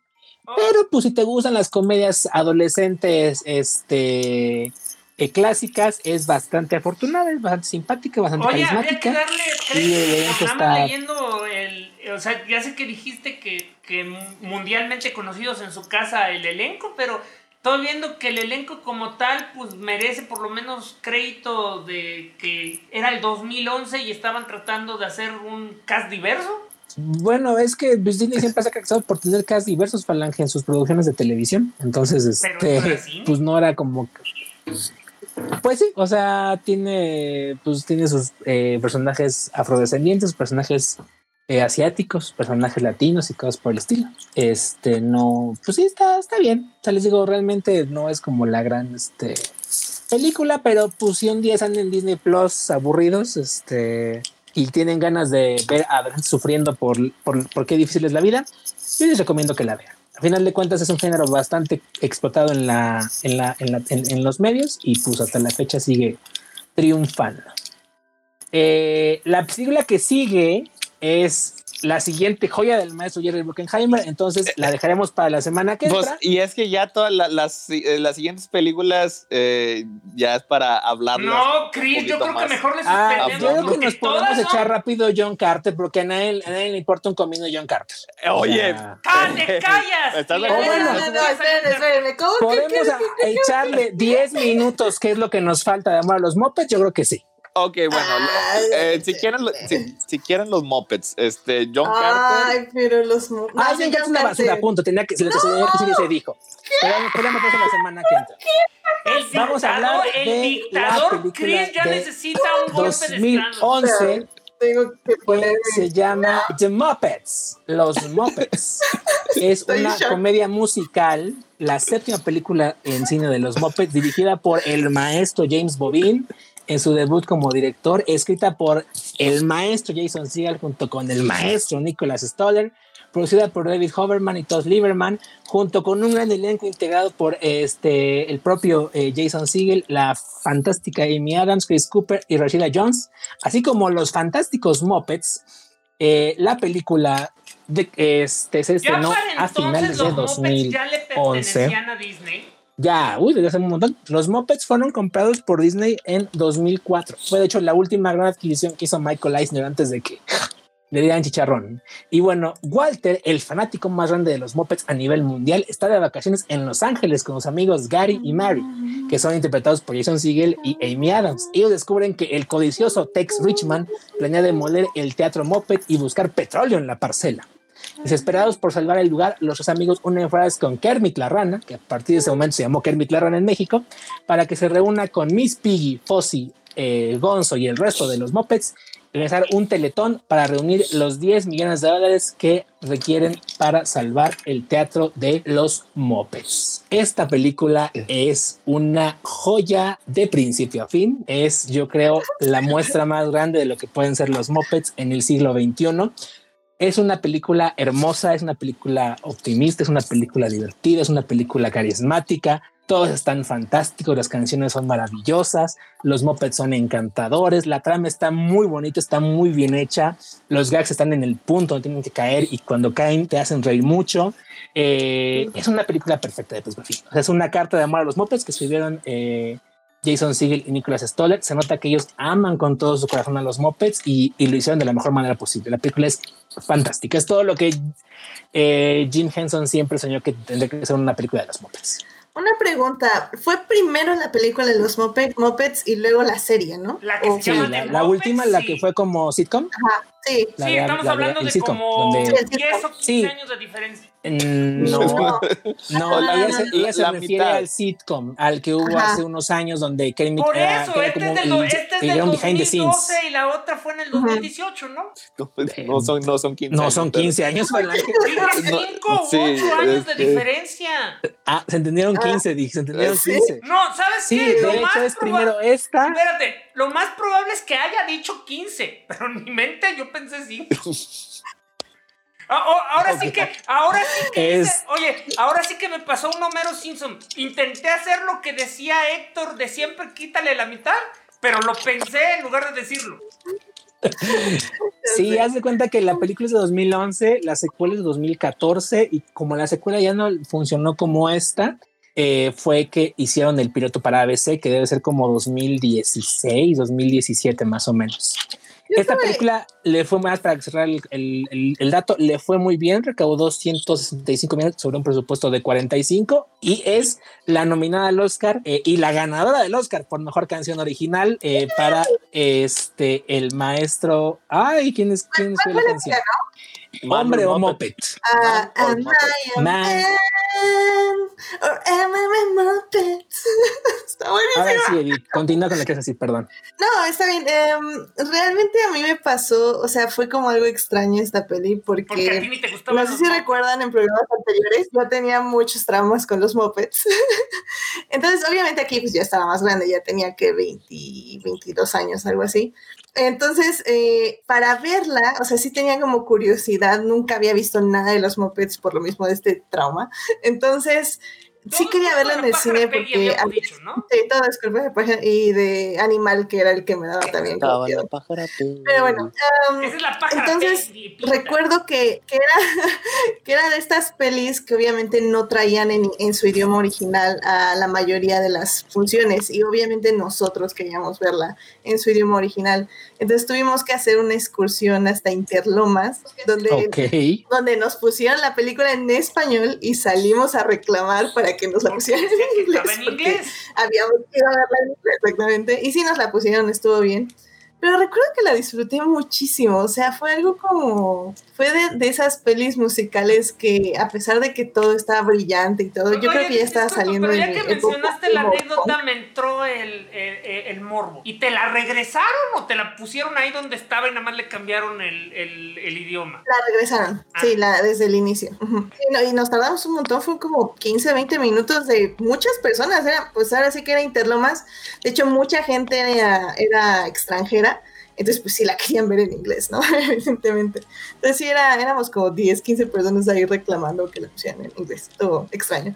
Pero bueno, Interlomas, otro mundo. Eh, entonces, eh, pues sí, o sea, recuerdo que la disfruté muchísimo, o sea, estuve traumada con el soundtrack por días o semanas, me, la amé, la.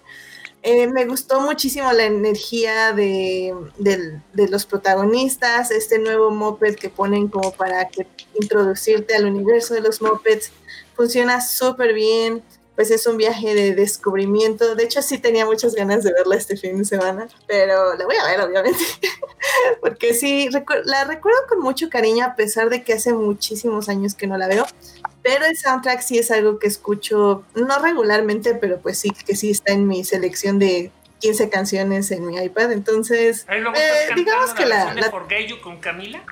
no. ¿Cuál? Está, eh, la de cantan la de eh, la de canta Camila con sus gallinas. Cuac, cuac, cuac. Ah, ya, ya, ya. no digo, no, no me comí los nombres. Camila es la gallina líder de las gallitas de Gonzo. Sí, sí, sí, sí, sí. sí Es ya, esposa, ¿no? Este es su mejor amiga de Gonzo. No nos pongamos a, a- a- a armar lazos que no sabemos si existen o no. Su esposa. Este, Pues obviamente, pues cuando salió la secuela, que pues ya eso será después, pero eh, también la, me acuerdo que sí estábamos con muchas ganas de verla.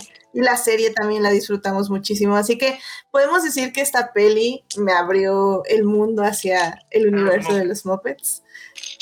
Es que y- es- sí, estuvo padre. Desde el primer número es padrísimo. O sea, desde eh, Life's a Happy Song, qué bueno es vivir. Cuando empiezan lavándose los dientes, que tan, tan, tan, tan, el mundo entero siento que mi mano está. Todo es perfecto. Y cómo van todos ahí en el pueblo bailando y cantando. Ten, tan. Este, también cuando este, el número que se ventan Miss Piggy y este, Amy Adams de este. Eh, en, en español se llama La fiesta de mí misma, en inglés se llama, ay, ¿cómo se llama? Estoy, Party for Myself. Este está padrísimo también, porque es como su nuevo empoderamiento, donde vamos a mandar carajo a los hombres y bailan así como que. Ay, este, buenísimo. bien padre las dos. Man or Muppet es una fantástica canción donde además ahí está el cameo muy bonito de este de Jim Parsons como la versión este de carne y hueso de este Increíble. De Walter. de- de Walter. Este, a mí es una canción clásica. A mí me, me- me llega mucho al corazón cuando Kermit canta eh, Rainbow Connection, eh, el gran arco iris.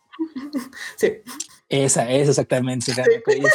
Se Eh, es, es una, eh, está muy bonito el número. Cuando recrean la, este, eh, el opening de los mopeds de que suban Ajá, ya las luces y el tema musical, ya están aquí los mopeds, porque es el gran maratón de los mopeds. Está también muy, muy padre. Y este, el final, cuando este, cuando, cuando repiten la de qué bueno es vivir, pero ya todos felices porque finalmente se dan el reto de los mopeds y todo eso. es, Es muy buena. Y también al final pues todos bailan el maná maná. Maná maná. Me encantó. Es como así de repente. Voltean a la cámara y es. Mana, mana. Maná maná. Yo lo que más recuerdo de esta película fue la promoción, porque esos trailers fueron geniales. O sea, estaban, estaban vendiendo la película como otras películas. Un chico, una chica Ah, sí, es y cierto. un moped. Hicieron como varios trailers, ¿no? Hicieron No varios trailers que parecían otras películas hasta que te revelaban que era una película de los mopeds. Ah, sí, cierto. Dice que un, eh, un, un tráiler falso cómico fue lanzado bajo el nombre Green with Envy, verde de con envidia, que era como una comedia romántica. Y que Mm. luego hubo trailers falsos de, eh, de Hangover, parte 2, llamado El Fuzzy Pack, de Green Lantern, llamado Ser Verde, Being Green, de, The Girl- de la chica del dragón tatuado, llamada La Pura con el, eh, bueno, la cerda con el tatuaje de, de rana, a, a Paranormal Activity 3, Actividad Paranormal 3, llamado Actividad Abnormal, Happy to Feet, eh, que era Dancing on Happy Feet, bailando en, en pies felices, El gato con botas, que era llamado eh, el Fuzz in Bots, que sería como el pelo en botas, y es cierto, había un trailer eh, parodia de, ah, de, de Crepúsculo Amanecer, que llamado eh, Breaking Prom. Entonces, sí. este, Es cierto, no. Sí, es cierto. Deben estar en YouTube todos los trailers porque realmente estaban muy. Era como, como la que hicieron en su momento, un poco con, con, con, con, ¿qué será? con Lily y Stitch, pero hecha como en, en de parodia, muy, muy padres. O sea, sí le echaron muchas ganas a la promoción. Hasta me Y como, ganas y de como verla comenta- y porque como comentaba Chris, lo de René también fue, digamos que monumental, porque hasta le dedicaron un corto que estaban pasando en Disney Channel y luego en, los cierto. comerciales.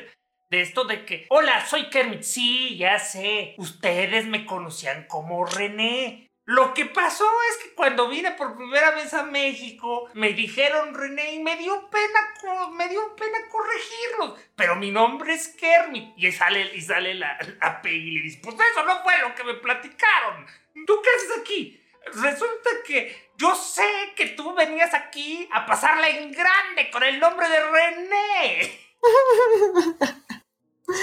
Ay, sí, sí, E- ese, video, ese video se hizo tanto para América Latina, donde eh, la rana René se renombró este eh, Kermit, como en Brasil. En Brasil se llamaba, creo que Caco, Caco, creo que era el nombre de, de Kermit, y también le renombraron como Kermit para efectos de, de branding internacional, que en todos los países se llame este.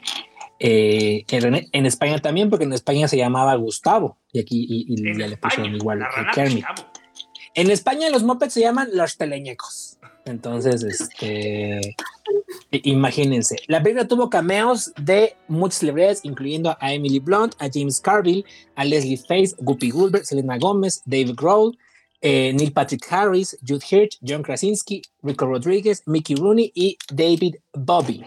Además de, pues obviamente, pues, eh, bueno, tienen como entre cameo y como entre participación más, eh, más a profundidad, Jack Black, a quien se le paran secuestrándolo este, para que sea parte del pelotón Sí, es cierto, no de los Muppets, a Zach, a Zach Galifianakis, que interpreta al, eh, al vago Joe, que es un, este, una persona indigente que está ahí en el reto de los Muppets, a Jim Parsons, ya dijimos, como el, Walter Humano, a Alan Arkin como el guía del tour de los Muppets, a Ken Jeong como el eh, host de un eh, programa que se llama Punch Teacher, y a Eddie, el Piolín Sotelo, que es un locutor de Univision, como un ejecutivo de Univision, a Sarah Siegelman como una este, eh, host de un restaurante de, de un drive-in, a Donald Glover como un ejecutivo y nada más. Entonces, este, Y es que ahora que lo dices, o sea, me...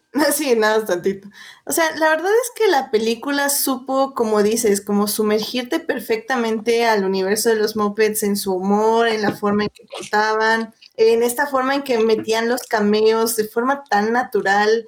O sea, creo que como, como bien mencionaste al inicio, o sea, las personas que hicieron la película sí, sí eran fans y sí sabían cómo funcionaban. O sea, la película tiene un gran ritmo, o bueno, al menos la recuerdo con un muy buen ritmo, pero sobre todo es eso, con un muy buen humor. Eh, un humor donde se burlaban de ellos mismos, se burlaban de los demás y, y te, te, hacían incorporarte a, y a preocuparte, porque al final cuando está este gag de que dicen, sí, juntamos la meta y le pegan y es como estaban en uno, o sea, en ceros y entonces, no, o sea, sí, sí, como 100 dólares. Sí, o sea, es como, wow, o sea, sí, sí lo sentías y sí, sí, sí te preocupabas y eso creo que no muchas películas lo logran fácilmente. Es y que sobre todo siempre hay que recordar, esa es la magia de los mopeds. Desde que fueron creados este, los comerciales de Jim Henson que, que evolucionaron a, a, a, Plaza Sésamo, que se convirtió en el show de los Muppets, que o sea, son calcetines de fieltro.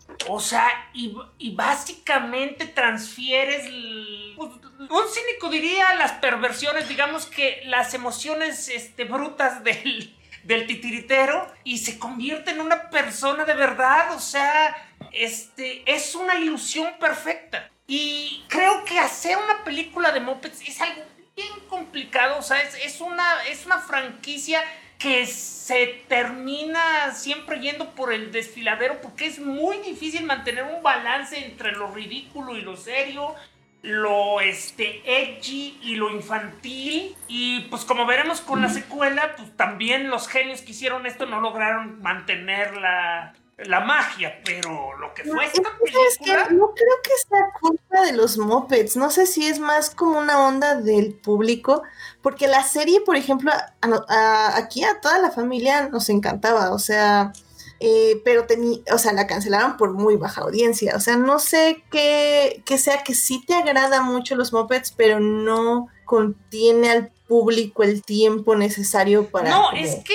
como te digo, como te digo, yo bueno, es que de estos que mopeds en particular, son demasiado yo creo que te brillantes gustaban para mucho un mundo demasiado ti. cínico. Oye, te Claro, gustaban mucho a ti, pero el problema que, que tuvo los mopeds de ABC es ese, o sea, eh, que se fueron, ay Dios, o sea, se, se fueron como que por un tono un poco más, este, eh, no es adulto per se, yo diría que es más bien como low bro, se fueron como por un, un, un, este, un humor más bajo, como que un humor un poquitito más vulgar, y ese poquitito le dio la madre al, a- al balance de Más la serie. ácido. Pues tal vez. O sea, y la verdad fue una lástima porque Porque, por La serie a he mí estado, me encantaba. He estado viendo este que, que está en Disney más, el de, el de no, Muppets Now, y está genial. Sí. Muppets Now es un talk show eh, de 15 minutos o 20 minutos falange que está, eh, está, está en Disney Plus y que pues pr- pronto veremos aquí en Es casi de media hora, son como 25 minutos, pero la clave es de Ah, que ok. Solo son, o sea, son como cortos, son como segmentos interconectados de 3 o 4 minutos. Por eso parece que dura poco. güey. pero dura mucho. Y ya nada más, mi gag favorito de esta película siempre ha sido el de vamos a viajar en mapa. ¡Ay, buenísimo! Clásico de clásicos. Ese gag me encanta porque es así como de, ay, ¿cómo vamos a llegar ahí? Ah, ya sabes, muy fácil, vamos a viajar en mapa. Y le ponen al carrito, viajar en mapa. Y ya nada más ves como el mapa y cómo van ellos viajando. Y, ay, qué rápido llegamos, sí, ¿verdad? Ah. ¡Ah, es buenísimo! Yo quiero viajar en mapa. Ay, y, y sí. Y de ahí salió el gag que enamoró a Ujú. Chris que, y que me convirtió básicamente en Ah. un anacronismo viviente. Este, que Kermit saca un este, Rolodex. Porque ustedes deben saber que Falange tiene en su, en- ahí, ahí- ahí en el chalet de Falange, tiene su agenda organizada en un Rodolex. Entonces, siempre que busca un número, siempre que nos Ah, quiere llamar a- Rolex es esta cosita, sí, ya. La- Siempre eh, quiere eh, llamar a es, es esa cosa que usaban los nosotros. dinosaurios donde se ponían todas las tarjetas en una rueda que giraba así, eso, eso Sí, es un sí. Rolodex. Y le, y le ¿Cómo dijimos que se llamaba en español? ¿Tarjetero? tarjetero, así nada más. Y bueno, vamos a dejar eso para después. Además de la obra maestra de John Carter, ¿qué tenemos para la próxima semana, Chris? La próxima semana abrimos con Piratas del Caribe, este, navegando aguas misteriosas. John Carter, Chimpancé, La extraña vida de Timothy Green y eh, Oz, el grande y poderoso. Y si nos da tiempo, El llanero solitario. Y las alas de la. Y probablemente el sueño de Walt. Ok, eso es lo que vamos a tener el próximo martes, aproximadamente como a las nueve y media. Estaría El de hecho que padrísimo que, pudiéramos Caballeros del Zodiaco Muppets Mods One. a las 9 y este el jueves, el jueves eh, tenemos, eh, todavía estamos trabajando qué tema vamos a hablar en el primer bloque y en el segundo bloque ya sabemos, ya saben que tenemos X-Men porque todavía nos faltan, eh, ya nos faltan como, como 18, 19 años para llegar otra vez este, al maestro Hickman. Ya saben, este, vayan a www.cronicasdelmultiverso.com donde encontrarán maravillas más allá de su imaginación. Si nos quieren ver en vivo, vayan a youtube.com, diagonal C, diagonal Crónicas del Multiverso, para que les avise. Si nos quieren dar un like en Facebook, es en facebook.com, diagonal Crónicas del Multiverso, o en Twitter, arroba Multiverso. Y si nos quieren apoyar, como nos apoya nuestra amiga Edith, este, y también eh, Juan Pablo, que los agradecemos mucho, ahí también estamos disponibles en patreon.com, diagonal Crónicas del Multiverso. Con eso ya nos despedimos. Este, nos vemos eh, pronto el jueves, así que cuídense mucho y Fuerza Fénix.